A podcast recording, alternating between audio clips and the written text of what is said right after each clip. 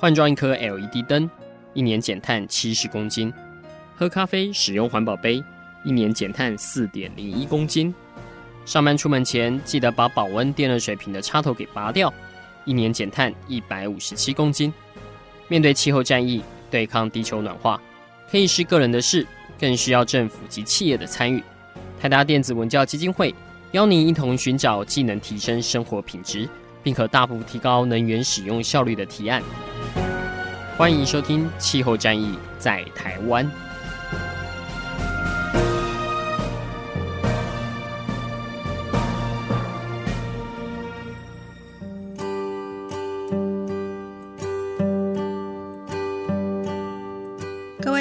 大家好，欢迎收听《气候战役在台湾》，我是今天的主持人台达基金会的姿荣。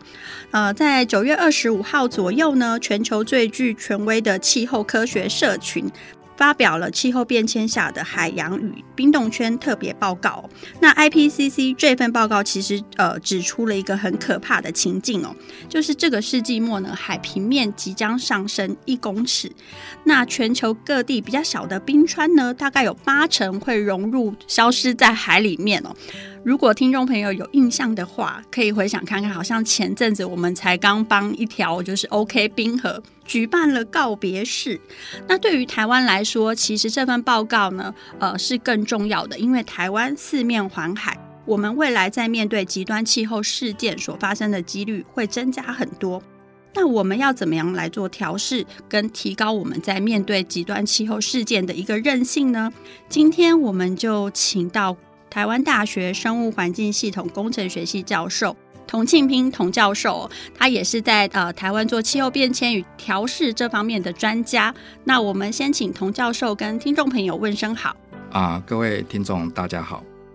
那呃，其实呃，童庆明教授呢也出席了台达在举办一个媒体沙龙，呃，担任我们在报告解析上面的一个专家哦。那事实上呢，IPCC 这一份海洋报告是特别针对于海洋跟极圈这边的一些呃现在所发生的现况以及所产生的冲击来提出预警，所以也有人说它是一份世纪末的预言哦。是不是也请就是童教授来跟我们就是呃分享一下您？怎么看待这一份报告跟它的影响性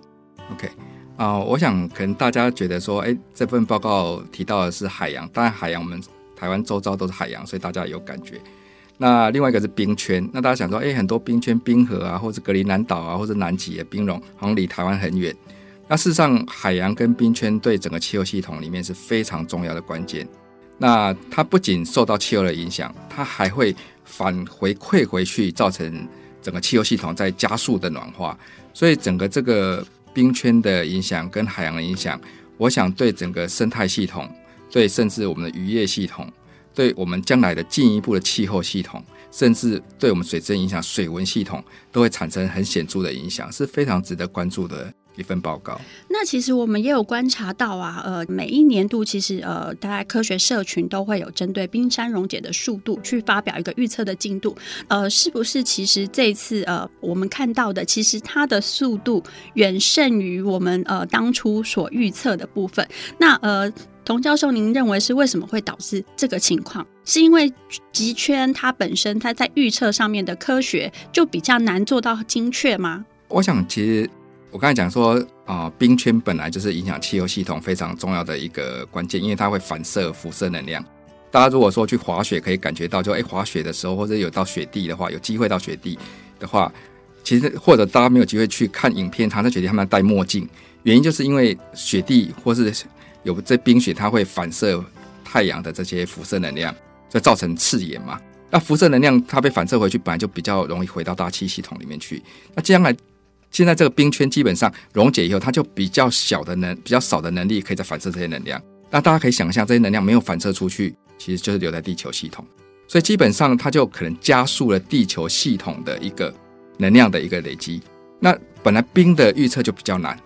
包含就说很多是海冰，大概你在海海冰在海里面它到底怎么漂流、怎么反射，那基本上比较容不容易抓得准。那我觉得这是预测上造成不确定性一直很重要关键。那这几年大家可以看到，整个冰雪融化好像看起来很加速的，因为这段时间最近今年内我们就看到好几个新闻，看到这种格陵兰岛啊，甚至南极啊，很显著的冰融。我想这个我刚才讲过，就是冰雪溶解，它反射辐射能量以后，它会回馈加速气候变迁，所以有可能暖化造成我更多能量保留，造成我地球暖化又更快。那当然大家就感觉这整个整个程序上就被加速了。听众朋友听到童教授这样讲，心里面已经开始紧张了哦。那我这边呢，呃，要再另外提供一个数据哦。其实呢，呃，全球的升温就算是限制在远低于二度 C 以下，这个其实是我们正在努力，但看起来好像快要达不到的目标哦。大概有百分之二十五左右的地表，大概三到四米深度的多年的永冻土要解冻。那这个呢，其实对于就是呃，会有更多的温室气体经由这样的程序回归到大气中。那另外呢，呃，我们也不要忽略了，其实极地也有极地的生态。比如说，诶，有专家指出，海冰就是极地地区的热带雨林，它上面其实涵养了不同的物种的生物，呃，会依赖这个海冰的生存，它们的栖息地其实也因为海冰的消融就消失了。最常看到的，应该就是大家对于就是北极熊它居然会跑到就是人类的城市来觅食这件事情哦，我相信那个影像其实呃大家都还就是还很深刻的就是记在心里面哦，那。老师，您对于就是这样子呃一个海冰的消失啊，呃，对于后面的生态冲击，它所带来的会是什么呢？其实我想，气候变迁的确是除了气候的改变或者我们人类关心的这些物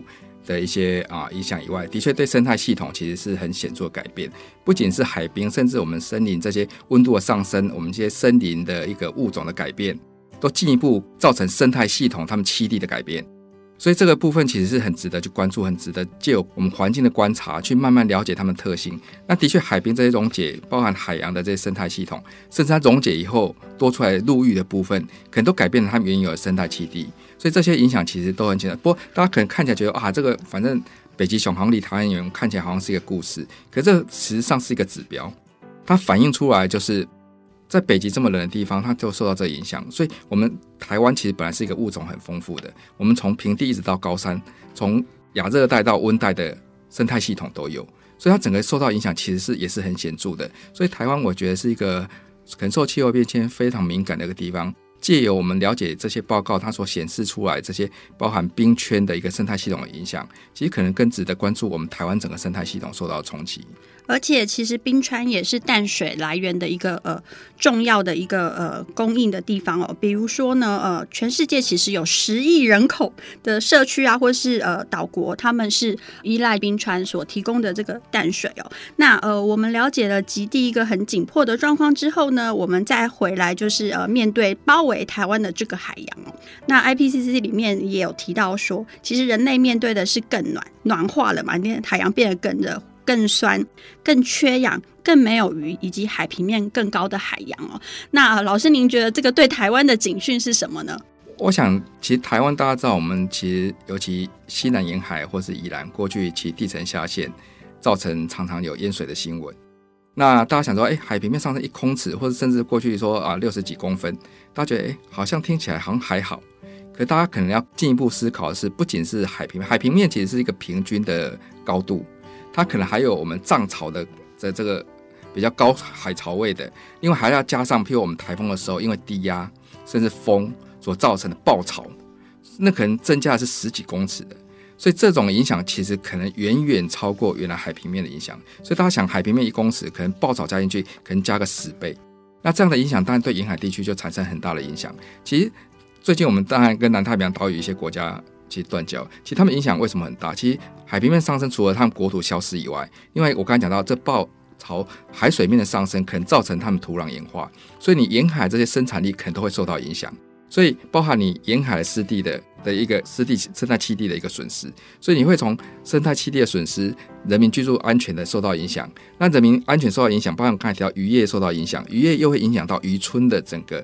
经济。那就影响到渔村的人口组成跟文化，所以就知道它的影响层面是环环相扣，其实是非常非常大的。其实听老师说起来，这个真的就是跟我们的国土的安全其实是有高度相关的哦。更别说，其实呃，国际上面我们已经有看到有一些气候难民，那他们演绎说怎么样从就是日渐变小的岛屿搬迁到就是更安全的地方去。好，那呃，我们谢谢童教授这个阶段呢，让我们了解 IPCC 它。呃在想要传达的一个主要的警讯是什么？下个阶段呢，呃，我们要再回来借重童教授的专业，带我们看一下，哎，台湾自己可以做的有哪一些？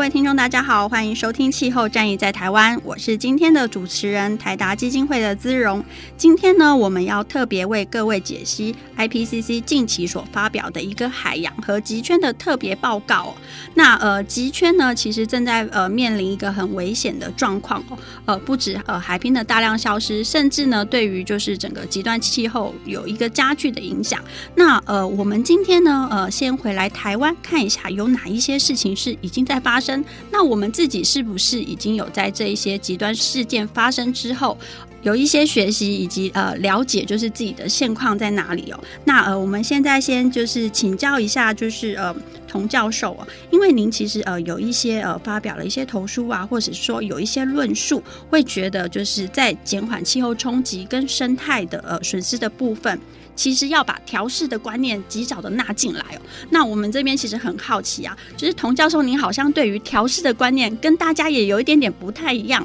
是，我想其实调试应该先讲说，因为真正在国际上谈气候调试，要先跟永续发展扣接上关系。我们举例来讲好了，我现在如果说我要，因为我开车出去，我因为一些道路上障碍，我车子必须要转到另外一条路，那这时候你要怎么调试？你一定要想说我要去哪里嘛，才知道我要转哪一条路走回我原来要走的方向。同样的，在气候变迁的这议题上，我们整个社会发展、环境保育都一样，你一定要先有一个永续的愿景。我们希望将来是什么样子？然后呢，气候到底把我们做了什么影响？然后我们才做调整。那气候变迁谈的是从现在到未来可能三十年、五十年、一百年的事情。所以就说我从现在到三十年、五十年、一百年，那我未来的愿景是什么？那这个愿景之下，气候变迁到底把我做了什么偏差？那我什么事情是现在要做？啊，有些事情不是现在需要做，因为我们讲是三十年、五十年、一百年。我为了一百年不需要现在就是把水库啊什么做了一些调整啊，做什么改变？或者我现在为了一百年以后的事情，我就把都市整个做一个改变？其实可能不需要。所所以这个就会有一些不同的思考。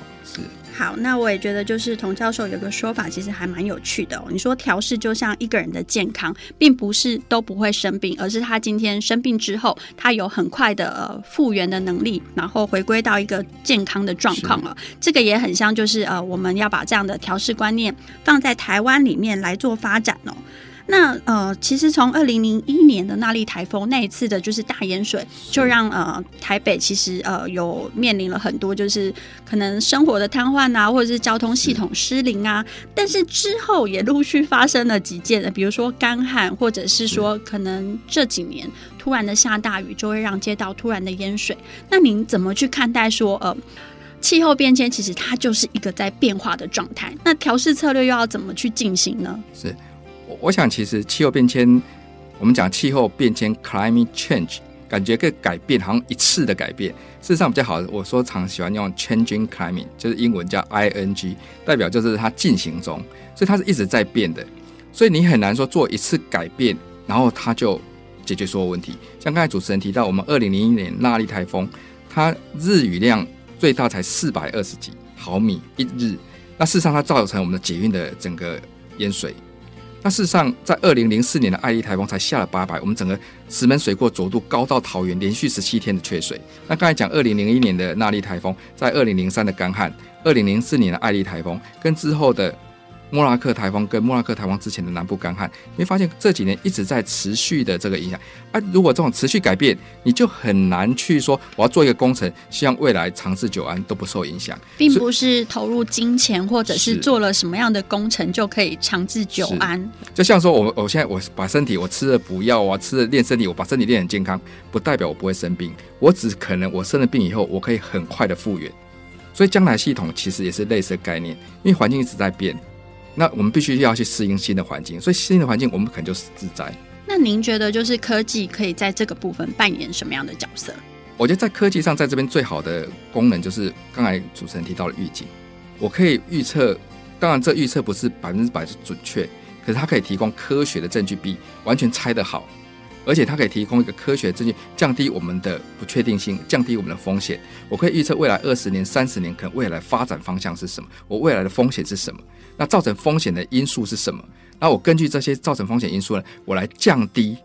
我们的风险。那我们就可以根据这个来做我调试的手段的一个考量。嗯，但是还是有一件事情，就是我们还是会有淹水的几率。是对。那您觉得民众要怎么样在面对？就是其实是会淹水的，但是呃，希望就是工程的弹性设计可以让这件事情的几率降低，或者是说真的淹了水之后，它可以快速的消散。对我，我想其实将来像刚才主持人提到，现在国际上很重要关键就是这我们这样回复力了哈。我常开玩笑说，白话文叫回复力，就回复正常的能力。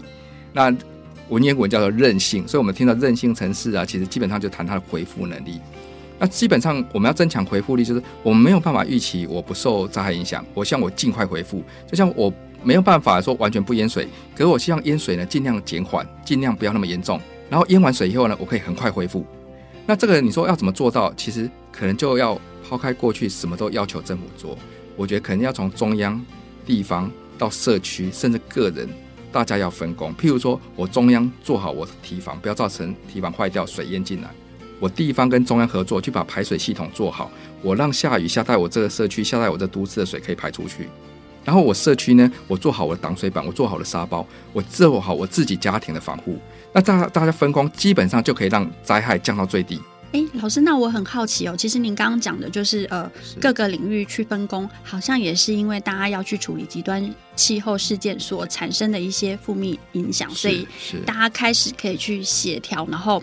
去做分工哦。那您自己就是在这个领域这么多年啊，你是不是也有在呃这一些就是每次遇到极端气候事件的时候，你有观察到就是公部门对这件事情的反应跟之前跟之后有什么不一样吗？我我想这几年其实公部门倒是蛮积极的，包含水利署或是农委会、水保局，他们在地方推了蛮多的这个社区防自主防灾社区，就是建构民众对这灾害的认知，建构民众对灾害的自主处理的一个能力。那再配合中央或是地方政府去做这些工程啊，或是非工程的改善。我觉得这几年台湾在防灾或者这些的准备上，其实我觉得其实是有蛮长足的进步。所以我常讲，气候变迁或许带来是很大的冲击，可是对台湾来讲，我觉得反而是一个机会，因为我们过去真的面临很大的这灾害的影响，那我们发展出很好的应变机制。那这些应变机制整理成是一个完整的文件、完整的程序，其实基本上它就会是一个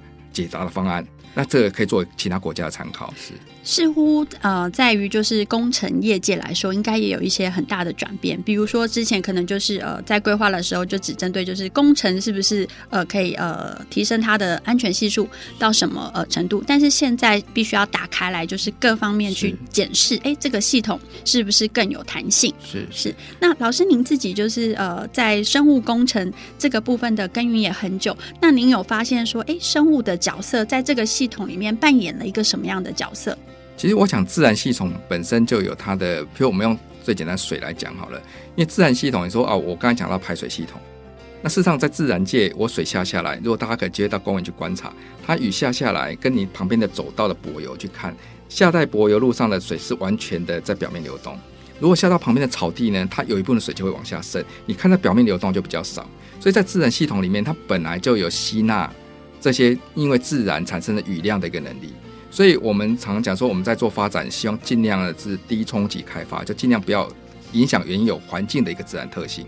那当然，我们还是加上一些，因为自然有时候它可以反应的还是有限。譬如我雨下得很大，即使是我土壤让它入渗，它还是有可能积水。那这可能就要一些工程手段来配合。那这怎么样去借由生态本身或生态系统本身的功能，再配合原有我们一些工程手段，其实这是强化我们的一个。城市的韧性非常重要，关键就是也可以解决比较大的这个雨量的冲击，我们对我们的影响。对，老师其实刚刚提到的，呃，我想听众朋友应该如果听进去的话，就会觉得，呃，增加绿地这件事情好像并不是很困难哦，甚至我们自己的家里面都可以开始去做一些转变。好，那呃。接下来呢，呃，我们下一个阶段会再请童教授带我们看一下，其实各国在调试上面都开始有一些新的做法，包含台湾。那下个阶段我们再回来节目当中。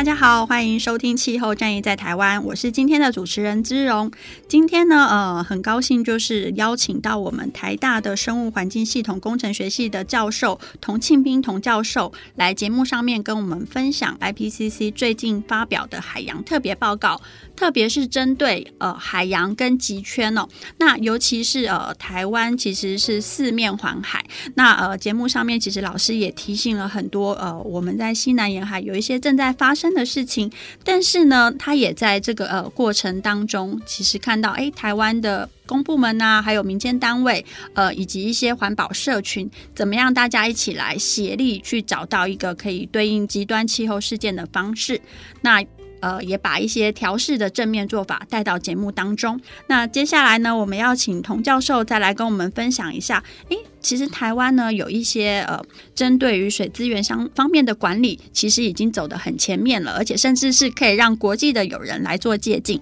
是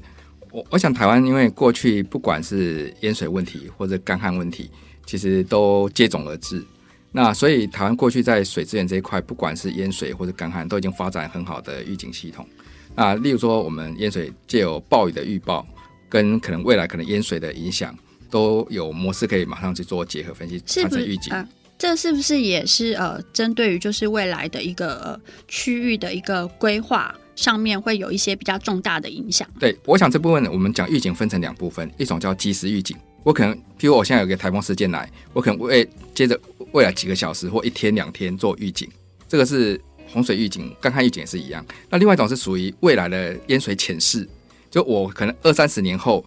那我可能在气候变迁之下，那我淹水的严重性，每个区域的情况是什么？那这个可以作为我们国土规划或区域发展的一个依据。那事实上，很多产业，尤其台湾很多跨国产业，很需要这资讯。譬如说，他今天要去投资，他的供应链。到底他那边淹水情况是什么？他那边的未来的供水情况是什么？这就变成他们未来在形成供应链的一个信赖度，或他们风险评估非常重要的关键。那台湾其实在这一块的的研究，相关的研究其实是已经蛮成熟的，也发展蛮好的这些预警机制，甚至预警以后采取的手段。跟采取的一些因应措施，其实都已经很积极的在发展。那近期我们其实也这几年，其实有感觉到，就是呃，台湾其实在湿地的富裕上面，其实不遗余力哦，甚至也出现了一些呃湿地的公园。那您怎么看待就是湿地对于台湾在调试极端气候事件上面的一个角色呢？我我想我们可以想象，我们希望以下很大下下来的时候，当然我们希望就一个是排水排掉嘛，可是排不掉，我们就希望有地方可以去蓄水。那蓄水其实就是靠湿地，而或者说有一些像国外有一点叫雨水花园，雨水花园其实想大家想象花园就是它水有点像碗一样稍微往下凹，所以它就是雨下下来的时候它会积水，可是雨停以后呢，它就排掉。那借由这样来储存水分，那这个是在都市，现在很多世界各国在做都市的这个景观设计的时候，就会以这样的概念来做一个都市景观的设计，来强化一些水资源的自留。啊，其实应该是降雨的滞留，避免这水很快要排水系统，那排水系统排不掉，就造成淹水。所以这样的湿地，或者是说我们讲的这个小的这滞洪池，其实基本上在都市防洪里面或者生态，其实就扮演一个蛮重要角色。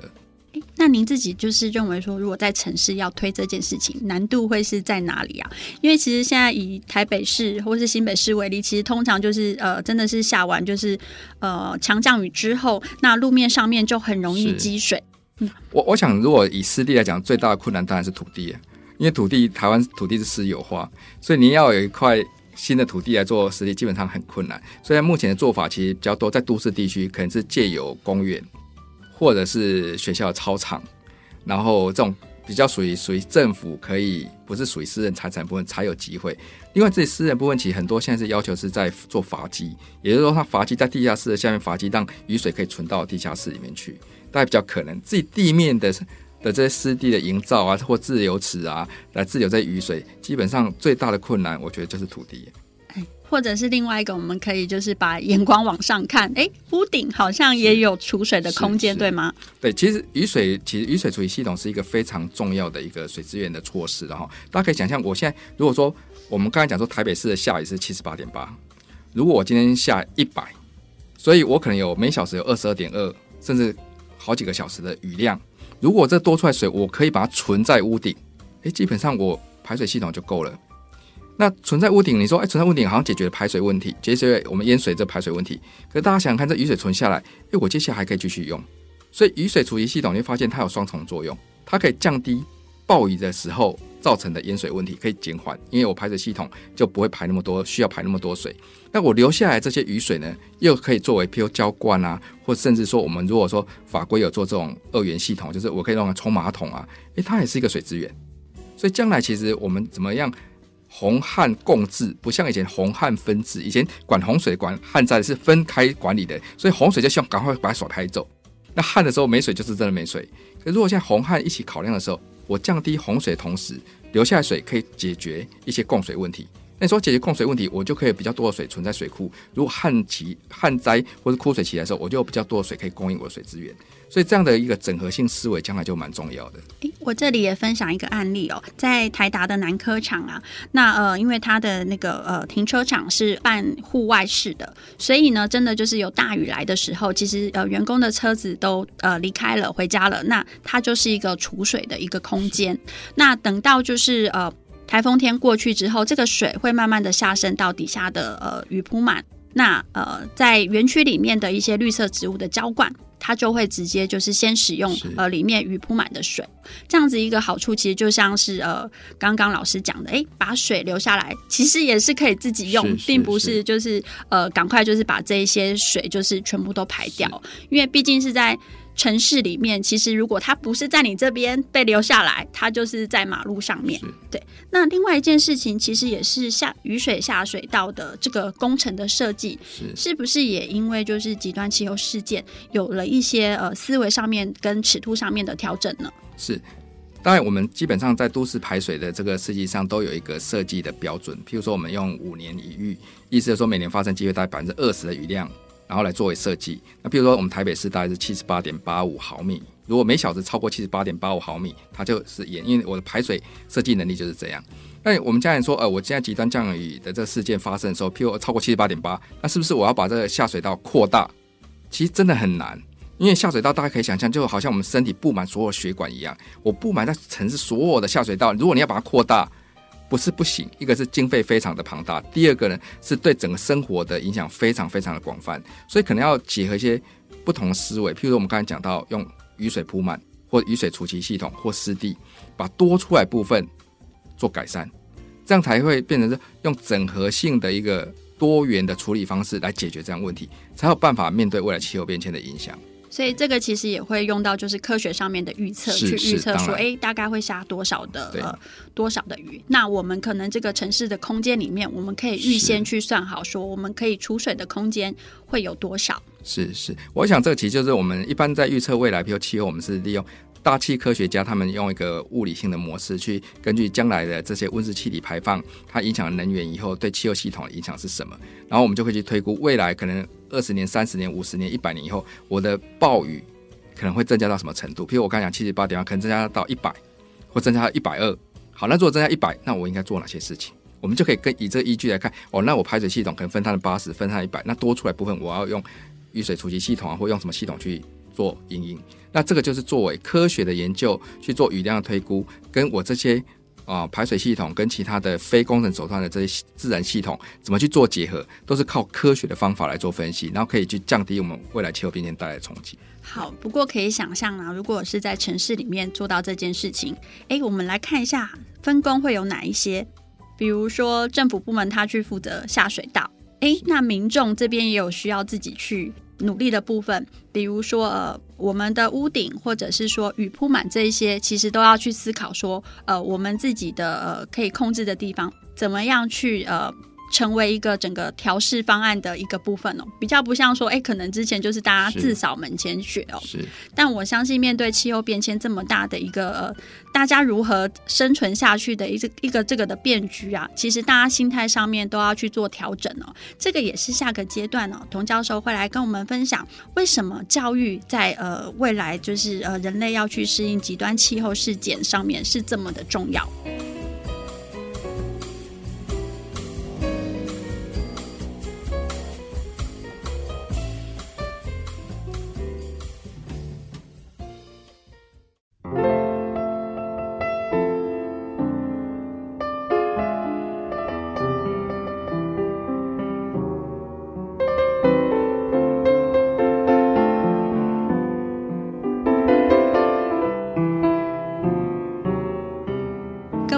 大家好，欢迎回到气候战役在台湾。今天呢，我们很高兴邀请到台湾大学生物环境系统工程学系的教授，呃，童庆平童教授来节目上面跟我们分享 IPCC 发表的海洋跟极圈的特别报告。当然呢，我们让听众朋友了解国际上面正在发生的一些趋势跟提出的一些预警之外呢，更重要的是，我们回头来看看台湾哦。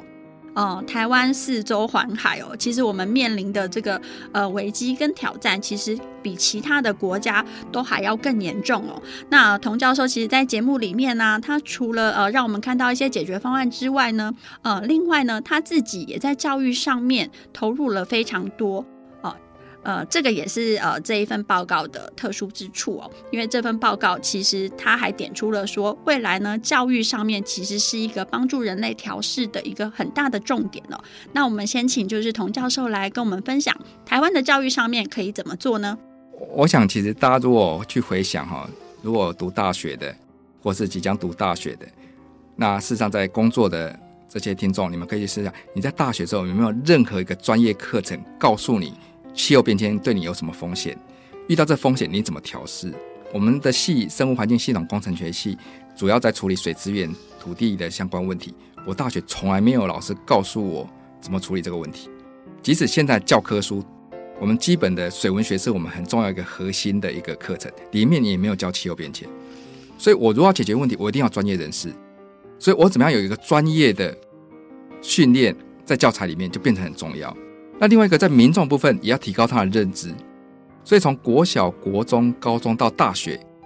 怎么样建构一个气候变迁过去的研究的知识融入到教材里面，在国中、高中的时候呢，提高他们对气候变迁的认知；到大学呢，在有些特殊的专业科系呢，可以强化他们专业能力，就变成相形重要。因为我们所有解决问题都要专业，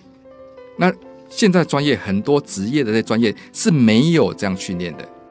怎么样去强化这样训练？包含我们已经在职场上这些的专家，跟现在在即将进入大学或在大学这些学生，怎么样可以让他们具有气候变迁的风险的评估能力？跟针对这个评估能力，怎么样采取适当的调适措施？啊，因为气候变迁已经不是在只是科学了解知识，而且是在采取行动了，所以要解决问题。所以当你要解决问题的时候，你就必须要有很好的专业知识，才能真正去解决问题。是是，呃，老师其实提到一点，其实蛮重要的哦。教育其实是呃，我们培育下一代，或者是说呃，可能前阵子呃，这是瑞典小女孩她的一个很愤怒的发生哦。但是我们知道危机之后，其实要让下一代知道说有能力知道怎么去做，那怎么发展出解决方案嘛？好，那呃，我们在呃发展就是教育的过程当中，我相信呢，台湾有一个优点，我相信是优点，就是环境教育其实根基非常的成熟。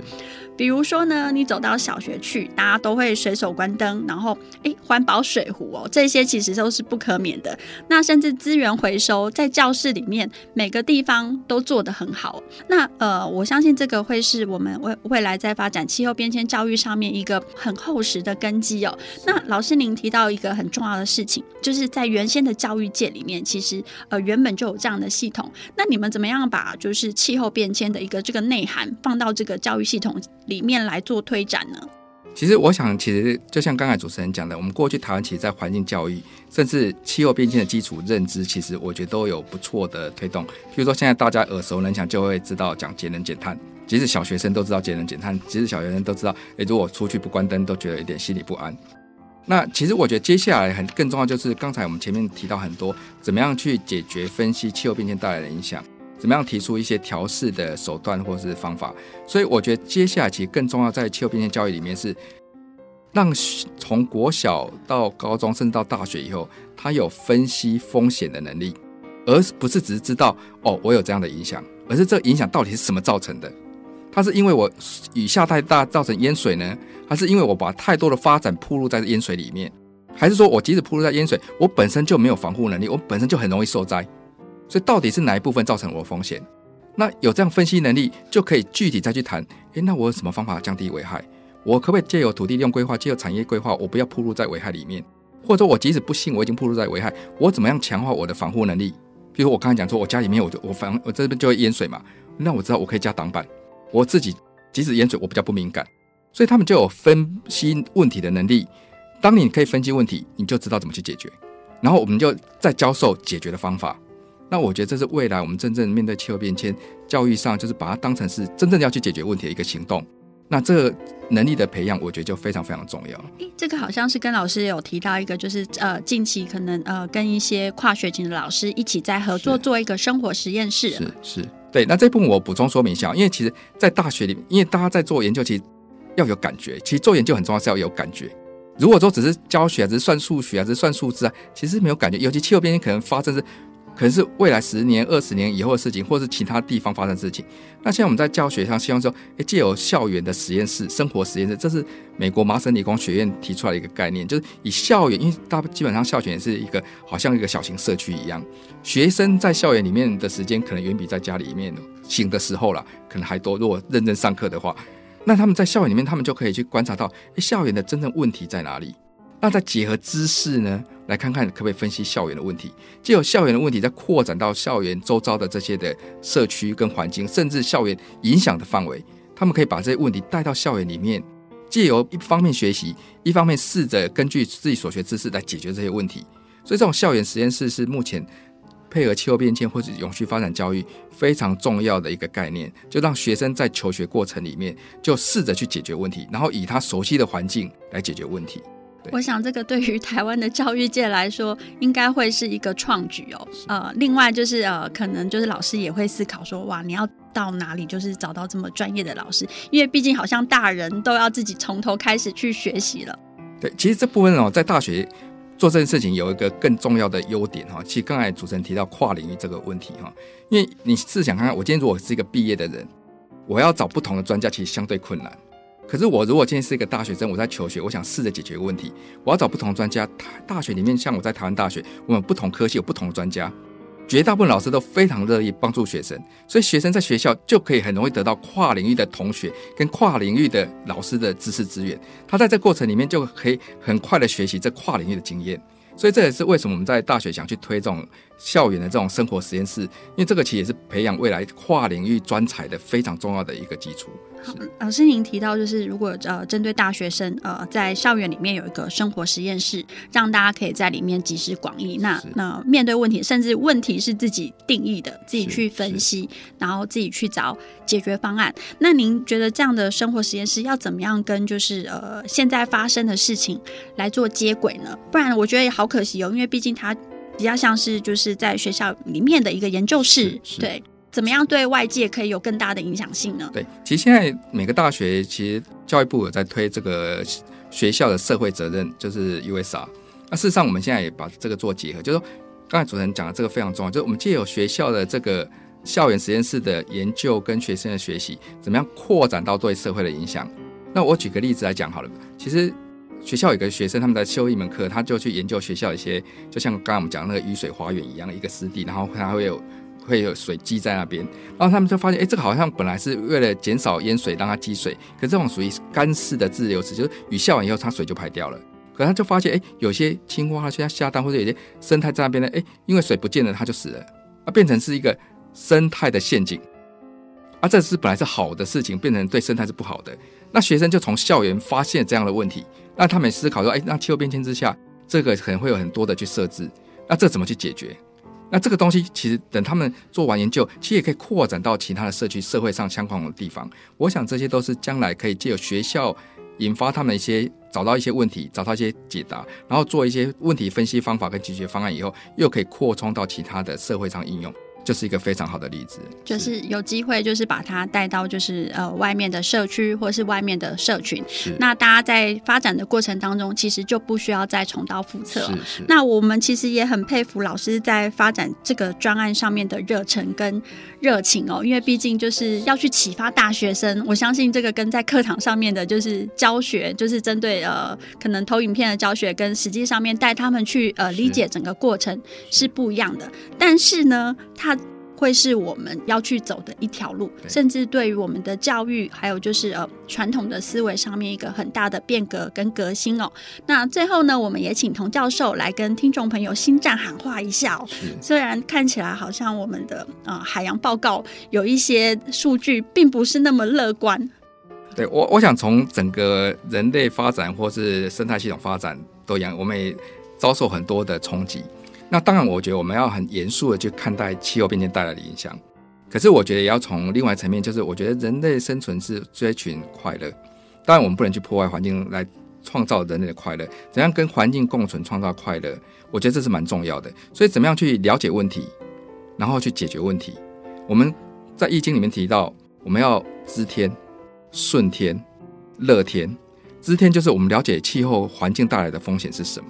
然后呢，我们顺着自然的准则，我们去做我们适当的适应，去调整我们的行为，然后来适合环境。那我觉得最后一个很重要，就是要乐天。我觉得我们很重要是要很快乐的生活，我觉得才重点。虽然气候变迁带来我们多警讯、很多的压力，我们真的要很严肃的面对。可怎么样在这里面很快乐的寻找未来的生存？我觉得台湾这个分很重要。我觉得快乐的台湾其实应该才是我们的目标，也是我们永续的一个很重要的愿景。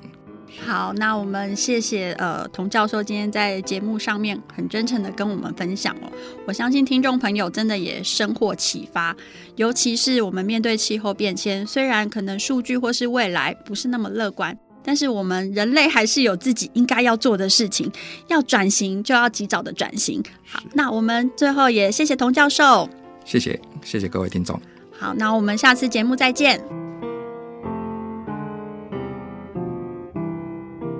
以上节目由台达电子文教基金会独家赞助播出。台达电子文教基金会邀您一起环保节能爱地球。